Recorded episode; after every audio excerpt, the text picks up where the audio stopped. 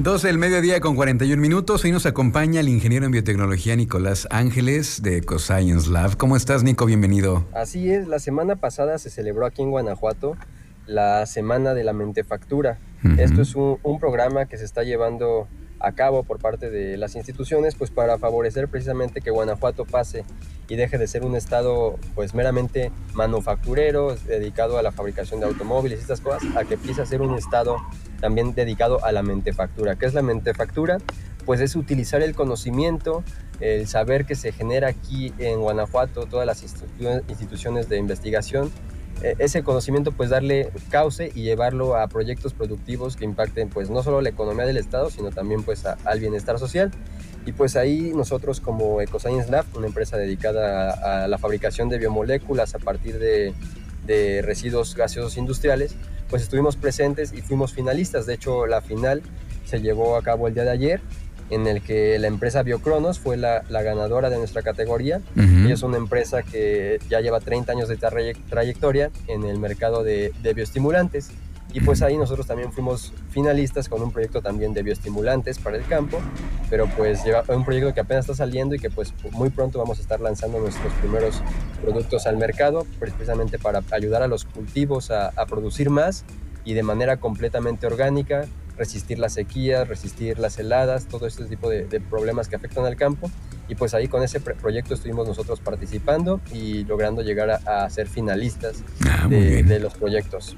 Pues muchas felicidades por esta participación importante que tuvieron ahí en la semana de la, de la Mentefactura. Como empresa guanajuatense, y también hay que destacar, eh, este es uno de los tantos desarrollos que ustedes han venido haciendo en los últimos años. También hablábamos hace algunos meses del bioreactor que también ustedes desarrollaron a partir de, algas para transformar los, los eh, para procesar los residuos que están en el aire. En fin, ustedes siempre están en constante búsqueda de soluciones para, para el medio ambiente, ¿no?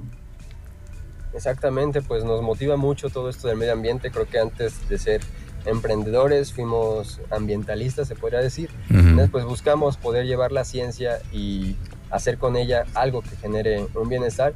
Entonces, pues tenemos constantemente esos proyectos desarrollándose que, pues digamos, son parte de un gran proyecto que planteamos nosotros en EcoScience, que es todo esto de generar una economía circular que utilice los residuos de CO2 en el aire y pues con esto generar infinidad de productos. ¿no? Estamos trabajando en, extractos cosméticos antioxidantes, estamos trabajando en estos productos también para el campo y pues esperamos seguir innovando porque en Guanajuato hay mucho talento, hay muchas empresas que están haciendo grandes cosas y creo que en todo el país en general.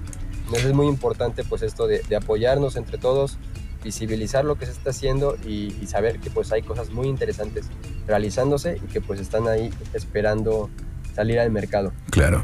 Oye, hablando de, impacto ambiental, pues el tema, el tema que está en la agenda pública en estos días es el litio.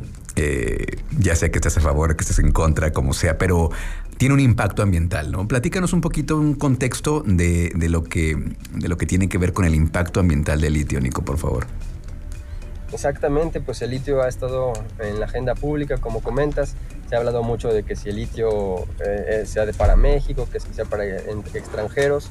Y creo que aquí algo que nadie está tocando, que muy pocas personas están viendo, pues es también el, impacto ambiental que tiene el litio. Se celebra que México, por ejemplo, pudiera llegar a ser un, referente o un gran productor a nivel mundial de, este mineral que pues se considerado el nuevo oro, oro blanco de hecho. Pero pues la realidad es que también hay que checar esta parte del impacto ambiental y es que el litio pues como todos los procesos mineros es altamente contaminante y pues requiere grandes cantidades de agua. Aquí algo muy importante que nosotros como sociedad tenemos que exigir y estar al pendientes pues es precisamente el impacto ambiental que podrían tener estos desarrollos en nuestro país. Principalmente se, se dice que los mayores racimientos de litio que cuenta México pues están en el norte, en el estado de Sonora, que es un estado que está catalogado como de riesgo hídrico o estrés hídrico extremo, es decir que cada vez es menor la disponibilidad de este recurso del agua y cada vez son más personas y más empresas las que lo, ocupan para sus procesos, ¿no? Entonces está altamente estresado el estado, se sacan este, agua no solo de los ríos, sino también de muchos mantos acuíferos subterráneos. Y pues esto es muy importante porque si se llegara a desarrollar un proyecto de litio en este estado, pues sería muy, muy impactante en el medio ambiente y no solo eso, también en la salud de las personas. Se dice que para más o menos extraer 45 kilogramos de litio, que es lo que ocupa una batería de, un auto Tesla. 45 kilogramos. 45 kilos de litio. Okay. Y el litio está en realidad en concentraciones muy, muy pequeñas en la Tierra, entonces es necesario sacar muchísima tierra para poder obtener estos 45 kilos. Y no solo eso, esos 45 kilos ocupan 1.400 litros de agua mínimo para, para poderse extraer.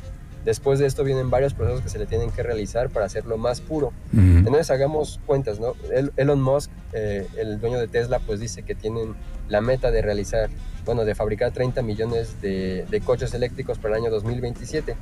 Esto se calcula que entonces se ocupan más o menos 1.8 millones de toneladas de carbonato de litio para poder realizar estos carros. Entonces, pues ahí cuando tenemos que revisar que, que las empresas que se pongan, que las concesiones mineras pues tengan sus permisos ambientales y tengan un plan de manejo, porque por ejemplo en Chile, Bolivia y Argentina, que es una región que extrae muchísimo litio, pues ya ha em, empezado a haber problemas de escasez de agua. Una región que antes tenía bastante agua, que venía de, de, los Andes, pues ha empezado a ser captada para poder este, extraer litio, que se ocupan hacer, pues es parecido a la sal, ¿no? Se, se extienden grandes cantidades de agua y sales y se espera que toda el agua se evapore para que entonces se pueda recuperar este, este mineral.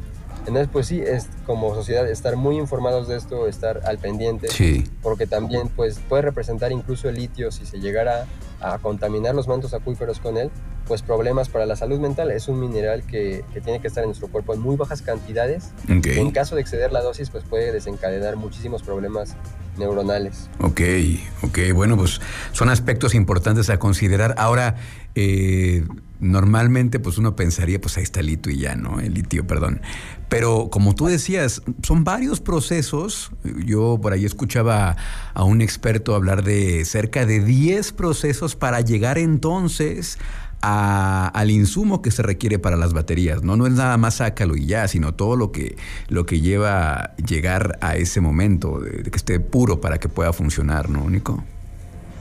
Exacto, el litio, como te digo, viene, está en la tierra, prácticamente en todos lados podemos encontrar litio, en nuestro jardín hay litio, pero la, la importante es que está en cantidades muy, muy pequeñas. En general el litio no es un metal que, digamos, se encuentren así, pues piedras gigantes de él, no está en pequeñas cantidades, entonces necesitamos procesar muchísimos, muchísima tierra, muchísimos minerales para obtenerlo y luego todavía purificarlo, como tú comentas, para las baterías. Se ocupa que esté en una pureza del 99%, entonces para esto es que tienen que hacer muchos procesos para que de lo que poquito que se obtiene de la mina, pues se vaya purificando y purificando y purificando hasta obtener prácticamente 100%, bueno, 99.1% de carbonato de litio. Qué paradójico, ¿no? Eh, de pronto ya uno podría pensar que, o hay gente que piensa que probablemente eso nos saque de pobres, la extracción de litio, y, no estamos volteando a ver el otro lado, el lado ambiental. Aguas, aguas con eso, porque podemos ser, ¿no?